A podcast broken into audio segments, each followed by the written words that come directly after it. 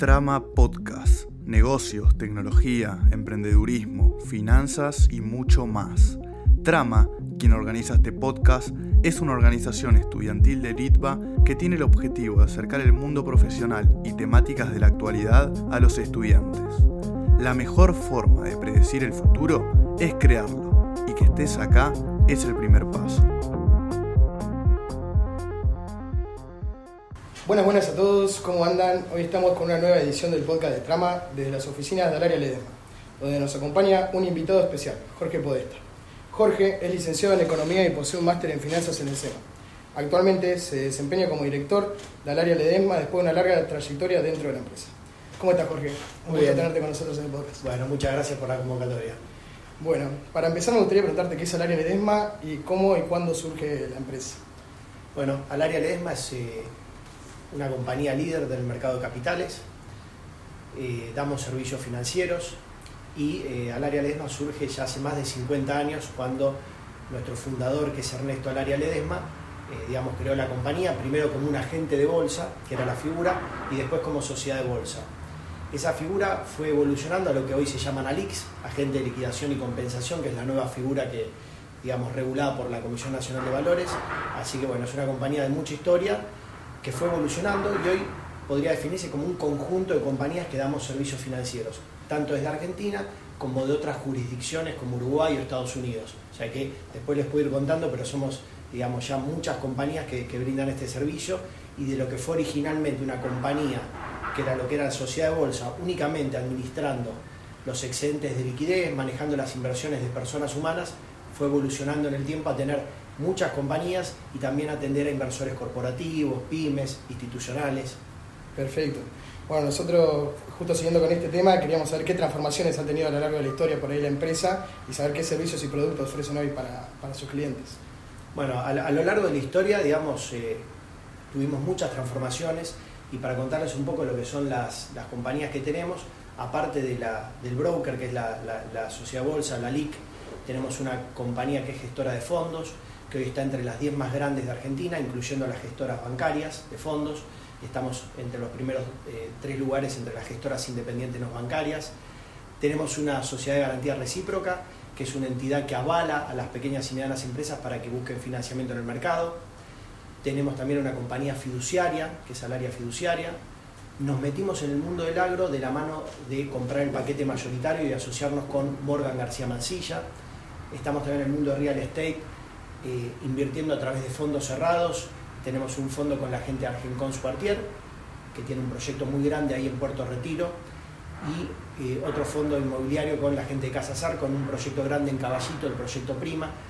Eh, es decir, que empezamos a expandirnos teniendo vinculaciones desde lo financiero con la economía real y brindando servicios de ya no solo administrar los excedentes de liquidez, sino también brindar y buscar financiamiento para las empresas. A las pymes vía la SGR y a las grandes empresas vía el mercado de capitales, siendo colocadores de emisiones de obligaciones negociables, de deuda, de pagarés.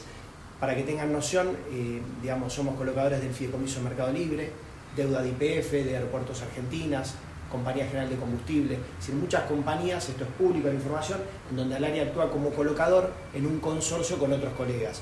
Entonces, eh, la evolución fue muy grande porque de atender más que nada a individuos que les sobraba dinero y administrábamos inversiones, pasamos a atender individuos, pymes, empresas grandes, locales y multinacionales, institucionales que le llamamos a lo que son compañías de seguro y fondos comunes de inversión, y ya no era solo manejar las inversiones en la bolsa, sino en un contexto como el actual, por ejemplo, las empresas buscan cobertura contra la inflación, contra la devaluación del tipo de cambio, porque les sobran pesos, entonces atender esas necesidades de manejo de cash management, de liquidez, pero como digo, también estar del lado del financiamiento. Entonces buscamos ser un jugador integral que desde de entender la necesidad de nuestros clientes, en qué se desarrollan en la economía real, buscamos darles servicios financieros y conectar esos dos mundos. ¿no?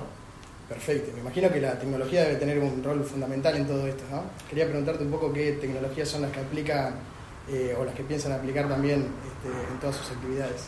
Sí, la tecnología, la verdad que en todas las industrias eh, está siendo clave, en lo que es la industria financiera, tanto en Argentina como en el mundo, el, surgimiento de la fintech pasa a ser muy relevante. Nosotros, por caso, para lo que son aperturas de cuenta, el onboarding, tenemos aperturas que se pueden hacer de manera digital desde la web, tanto para personas humanas como para empresas. Eso es algo que realmente agiliza mucho. La pandemia aceleró mucho todos estos procesos porque antes quizás los formularios para haga una empresa tenían que venir firmados, certificados, era todo más complejo, mandar los papeles físicos. La pandemia un poco nos obligó a nosotros y a nuestro regulador, que es el que aprueba estos formatos de apertura, a migrar totalmente a lo digital. Entonces, por ejemplo, ese es un caso, lo que es la apertura de la cuenta se hace de manera digital. Después en lo que tiene que ver con la operatoria, muchos clientes que quieren operar directo desde la web, pueden tener su usuario, su clave, y eso la tecnología nos permite que operen de forma directa. Eh, y después, bueno, también eh, en lo que es la tecnología, por caso tenemos una PCP, una billetera digital que se llama Druma, asociada al grupo, que ahí está bien vinculado, somos miembros de la Cámara FinTech, en definitiva es como un home banking, como una cuenta recaudadora para empresas, en donde tiene su CB corta ahí pueden recaudar todas sus cobranzas y tiene la ventaja de que los saldos se invierten automáticamente, son remunerados, además desde la tecnología se pueden programar pagos del mes y uno lo ve en una gran empresa, quizás la tesorería tiene muy aceitado ese proceso de ir pagando día a día y de ir colocando los excedentes en un fondo de money market, porque con esta nominalidad es clave tener la plata colocada todos los días. Bueno, lo que te brinda esta billetera digital es que sin la necesidad de suscribir o rescatar, tu dinero está siempre remunerado. Y por otro lado, podés aplicar pagos automáticos. Entonces ahí es otro de los ejemplos en donde la tecnología empieza a asistir a lo que son las pequeñas y medianas empresas y nosotros como proveedores de servicios financieros estamos, digamos, tratando de incorporar toda la tecnología para, para poder estar a la altura de las circunstancias en un mundo que cada vez reclama más esto, no como servicio. Perfecto. ¿Y ustedes invierten en startups de esta industria? ¿Qué, ¿Cómo ven ese mundo? Sí, invertimos. Eh, comentaba el mundo del agro en donde nos metimos como corredor de, granos. Eh, ahí empezamos a invertir en compañías de agrotech. Eh, como decía, la tecnología aplica a todas las industrias. Y hay en el mundo del agro, por ejemplo, empiezan a surgir compañías que arman tokens para ver y rastrear dónde están los cereales. Y al tener monitoreado eso, por ejemplo, esos cereales monitoreados, tokenizados, pueden servir como una garantía para que la empresa salga a financiarse en el mercado de capitales a través de esa garantía y que pueda haber un seguimiento, un rastreo. Entonces en el mundo de agrotech empezamos a invertir y después desde una compañía eh, que tenemos en Estados Unidos que se llama Alaria Technology Services, empezamos a invertir también en la región, en Chile, en Perú, en Colombia, en algunas fintechs, en algunas startups. Creemos que bueno, son mercados donde todavía hay un potencial. Brasil y México lo vemos como un mercado más consolidado en lo que tiene que ver con fintech, con lo cual las valuaciones ya están más eh, bien establecidas y, quizás vemos menos oportunidades, pero bueno, si desde ya que nos interesa, aparte, bueno, meterse en el mundo de las startups te permite abrir la cabeza y te permite vincularte, sacar ideas para nuestros negocios madres, porque empezás a tomar ideas de lo que vienen eh, surgiendo con startups, con gente innovadora, entonces no es solo el invertir como para posiblemente en nuestras compañías poder obtener una rentabilidad, hacer una buena inversión, sino estar en contacto con las nuevas tecnologías e ideas. Porque obviamente en las startups, como todos sabemos, uno arma una canasta y no son todas las que van a llegar a un caso de éxito. Entonces buscamos estar diversificados, pero por otro lado, eh, digamos que esto nos permita volcar y aprender para el resto de las compañías de, conjunto, de Alaria. Claro, y bueno, también estas tecnologías creo que eh, vinieron medio aparejadas con el crecimiento del mercado argentino estos últimos años, que, bueno, con, la formación de los CDRs, los ETFs, eh, la comercialización de bonos verdes, ¿cómo, ¿cómo, ves esos nuevos instrumentos? ¿Qué instrumentos pensás que van a meterse en el mercado en estos años? Eh, sí, la, verdad que ahí hay que resaltar, nosotros somos eh, agentes de varios mercados, pero nuestro mercado principal, que es Vima, la verdad que viene desarrollando, impulsando la tecnología y dándonos ese servicio a todos los agentes. Entonces, en todo esto que mencionaba, de alguna manera nos impulsa a nosotros como, como asociados de BIMA a meternos en el mundo de la tecnología. Vos mencionabas los CDRs. En los CDRs, al área es market maker y tenemos trading algorítmico para dar liquidez permanentemente a ese mercado. Y en los últimos dos o tres años, nuestro market share fue en promedio 25%, como número uno del ranking, con un gran eh, porcentaje del market share. Y ahí la tecnología es clave, ¿no? porque es para dar liquidez y poner una punta de compra y venta, un video, un offer, tener un robot operando, trading algorítmico.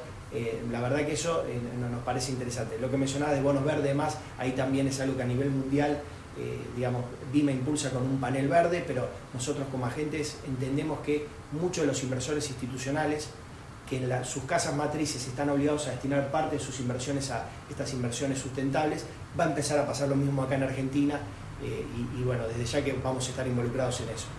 Perfecto. Y bueno, eh, te quería preguntar cómo, cómo ven el mercado argentino para estos próximos meses, dónde ven las mayores oportunidades y bueno, se está hablando mucho del bull market del mercado argentino, ¿qué, opinión tenés sobre eso? Bueno, es, un momento especial, es una pregunta difícil esa, la verdad que, eh, digamos, estamos atravesando desde la economía ¿no? un momento especial, con una nominalidad muy alta, eh, y bueno, el año que viene vamos a tener elecciones presidenciales, con lo cual también esto avisora que puede haber cambios en el sistema económico, eh, pero la verdad que nosotros atendiendo los riesgos que hay, creemos que hay buenas oportunidades, porque la verdad que pensemos, por ejemplo, en los bonos soberanos en dólares, hoy cotizan cerca del 20% de paridad. Esto para que tengan una idea, una lámina de 100 dólares cotiza cerca de 20 dólares. Obviamente el mercado descuenta que probablemente en 2024, que es cuando empiezan a caer grandes vencimientos de amortizaciones, probablemente el Estado tenga que hacer una nueva reestructuración o alargamiento de plazos. Pero si uno lo mira, aún alargando los plazos, con una menor tasa de descuento, 20 dólares es un precio que, digamos, eh, eh, pareciera ser que tiene más recorrido al alza y menos riesgo a que vaya hacia abajo. En 2001, que bueno, fue otra situación de default, los bonos cotizaban esa paridad de 20. O sea, aún en default se han llegado a, estos precios. Nunca hay que decir que nunca puede ir más para abajo porque el mercado, digamos, hay que tenerle respeto, pero si en la relación riesgo-retorno, comprando a 20 dólares, uno parece ser que con que se encamine un poco durante la finalización de este gobierno y el que viene, ya está el tema fiscal que está sobre la mesa. Estamos viendo en todo el espectro electoral que todos hablan de que hay que equilibrar las cuentas fiscales. Eso implica tratar de ordenar también la parte monetaria y el financiamiento monetario al Tesoro. Si eso ocurre y tomamos conciencia y hay alguna coalición en la cual eh, vaya en ese camino y buscando un mediano y un largo plazo en Argentina, los activos están baratos. Después en las acciones lo mismo, ahí las acciones más líquidas, eh, digamos que cotizan acá en Argentina, las empresas valen un 10% o un 20% de lo que valían en 2017. Está claro que en ese momento, digamos, quizás las evaluaciones estaban un poco infladas o en un momento en donde parecía que Argentina eh, eh, iba a tener otro camino, pero no, no hace falta volver esos valores, simplemente con que recuperen un poco, con que se cree un sendero fiscal de ir reduciendo el déficit, cumpliendo las metas que nos permita dejar de emitir dinero eh, y de buscar financiamiento vía deuda, de equilibrar esas cuentas, seguramente que las compañías tienen un gran potencial eh, así que si vemos muchas oportunidades, obviamente hay que aclarar que es para inversores que toleren riesgo, volatilidad, pero por un tema de evaluaciones que están muy bajas y por un tema de timing, que estamos muy cerca del cambio de gobierno, el que quiere tomar la apuesta la tiene que ir pensando ahora. Quizás hace dos años veníamos que la pandemia faltaba mucho para un cambio de gobierno, para que se avisoren cambios en, el sistema económico. Entonces creo que ahora que se aproxima eso, eh, me parece que hay, hay, una buena oportunidad para poner una parte de los portafolios ahí y, probablemente sea, sea una muy buena inversión. Claro, en estas últimas semanas por ahí se vio un poco que las acciones estuvieron subiendo, las acciones argentinas de Wall Street, pero bueno, con los bonos no estuvo pasando lo mismo. ¿Eso es porque tiene más impacto sobre la renta fija, las noticias de la actualidad y no, no tanto a largo plazo? Hay un poco de eso, si lo vemos quizás a nivel teórico, en un mercado más normalizado, los bonos soberanos lo que te marcan es la tasa de descuento de referencia para evaluar a las empresas, ¿no? Entonces, hay una relación, cuanto más suben los bonos y más baja su tasa de descuento, las empresas tienen que valer más, porque se descuentan con una eh, menor tasa. Eh, pero en el punto que están los bonos, a 20 dólares, yo creo que cotizan más por paridad que por tasa, casi que lo asimilo al riesgo de un equity, porque uno está invirtiendo para que suba la paridad, no para cobrar un cupón que hoy es muy bajito. Entonces, eh, a veces pasa por los desacoples que hay fondos especializados de acciones que dicen, bueno, salgo a invertir en acciones de Argentina y en otros momentos son fondos de bonos, pero la verdad que si sea una recuperación yo esperaría que sea a la par de bonos y acciones, eh, porque me parece que en definitiva, más allá de la micro, de en qué sector se desempeña cada empresa, hoy lo que está dominando las evaluaciones es el riesgo país. Y eso va, si mejora, va a afectar a ambos eh, activos, ¿no? Perfecto. Bueno, después te quería consultar sobre el mercado de criptomonedas, cuál es tu opinión y si estás viendo en este año por ahí similitudes entre lo que está pasando en el mercado cripto y lo que pasó en los 2000 con la crisis de los .com. Bueno, ese es un, mercado que ustedes que son más jóvenes seguramente eh, lo tengan más naturalmente incorporado, pero obviamente nosotros eh, también eh, nos metemos para analizarlo, para tomar de referencia, porque entendemos que los criptoactivos van a ser el sexto, el sexto asset class, es decir, que, bueno, hay que tener una mirada sobre eso. Hay una similitud con, lo que fue las .com, porque en definitiva nosotros creemos en, en, que la tecnología del blockchain y las monedas que sobrevivan van a ser, digamos, algo disruptivo. Esta tecnología se va a aplicar a todas las industrias, como hablamos de los tokens en lo que es el mundo del agro, eh, como pasó con las .com, que después en cualquier industria uno operaba a través de esa tecnología. Pero claramente en estas etapas de cuando surge una nueva tecnología, cuando irrumpe, lo que ocurre es que, digamos, se amplía mucho, hay muchos jugadores y tiene que haber un proceso de consolidación. Entonces, seguramente estamos en esa etapa de depuración para que salga más fuerte la industria y para que queden los jugadores que realmente hacen mejor las cosas. Hay un tema para mencionar que nos parece clave a nosotros, que venimos del mundo regulado, un poco con lo que pasó en estas semanas, es uno siempre cuando invierte en un activo tiene dos riesgos. El riesgo en sí mismo del activo, del subyacente, y el riesgo de la custodia. Es decir, ¿quién te guarda ese activo? Entonces, lo que pasó recientemente es, bueno, este activo, quizás un Bitcoin, un Ethereum o lo que fuera, cae de precio o después rebota, pero si lo tiene alguien custodiado, que lo prestó, que lo usó para otra inversión, que no me lo guardó a mi nombre, puedo terminar perdiendo una parte o todo porque estaba sin custodia. Y el mundo cripto es un mundo desregulado, que eso tiene bondades, porque la regulación, a nosotros que nos regula la Comisión Nacional de Valores en Argentina, el Banco Central Uruguayo en Uruguay, FINRA en Estados Unidos, somos un jugador regulado, hay que reconocer que a veces la regulación es un poco pesada para operar, pero acá se marca porque es necesaria, y sobre todo la custodia. Cuando uno tiene un jugador de la seriedad de caja de valores en nuestro mercado y deja un activo custodiado ahí, puede subir o bajar de precio el activo pero uno sabe que el activo está custodiado a nombre nuestro. Entonces, creo que eso también es lo que eh, va a empezar a venir. Ahora se habla de esto de proof of reserve, que le piden a los que eh, tienen la custodia de cripto que muestren que realmente lo tienen y no se lo prestaron a otro. Entonces, sí, yo creo que vamos a ir a un proceso de depuración en donde no es que vamos a hallar un mundo de una regulación absoluta como en nuestros mercados, pero que tiene que haber algunas certezas de dónde está lo que uno invierte, quién lo tiene, de que no se lo prestó a otro. Me parece que va a ser un proceso sano. Eh, y, de depuración. Perfecto, perfecto.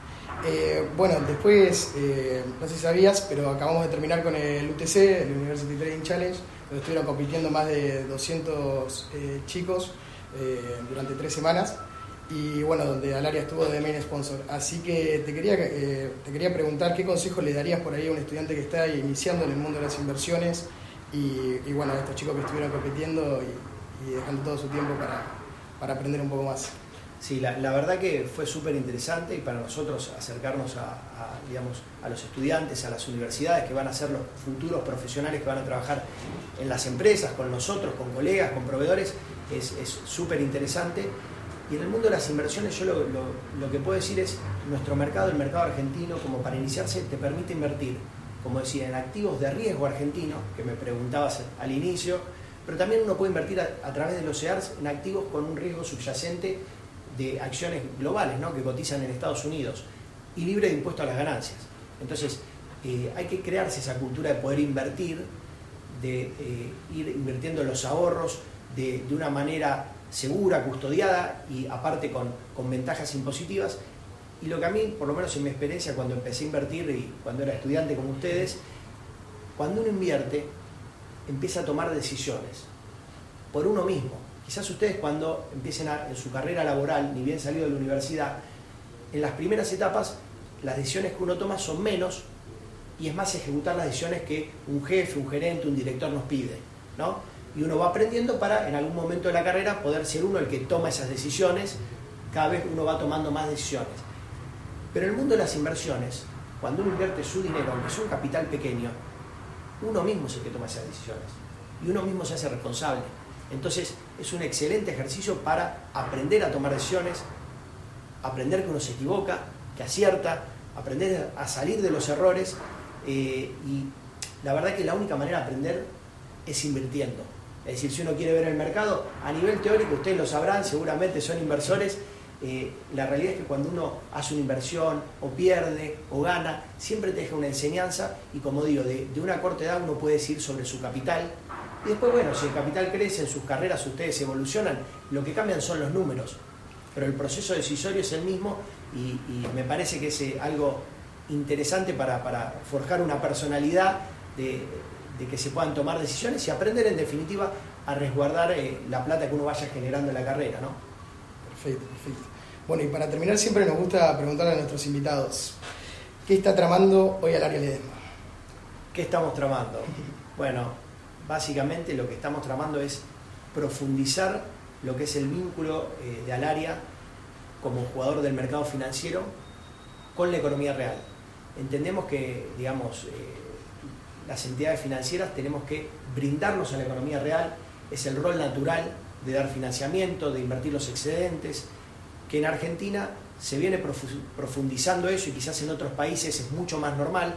Entonces, eh, digamos, lo que estamos buscando es preparándonos para un mercado de capitales que quizás con algunos cambios económicos de cara al próximo gobierno permita pensar un poco más en un mediano o largo plazo, en un mercado de capitales que crezca, que se desarrolle, que asista, hablamos del mundo del agro, del real estate, pero también miramos a lo que es la minería y la energía como sectores claves para la Argentina, en donde vienen inversiones millonarias de empresas extranjeras y en donde necesitan estructuras y asesores para poder implementarlo en Argentina. Entonces, en definitiva, queremos meternos más en la economía real, entender más cómo funciona y, como digo, eh, queremos que esta coyuntura que nos obliga a estar muy en el corto plazo, ¿no? porque cuando está eh, todo tan volátil, con un nivel de nominalidad tan alto, la realidad es que uno se concentra en el corto plazo.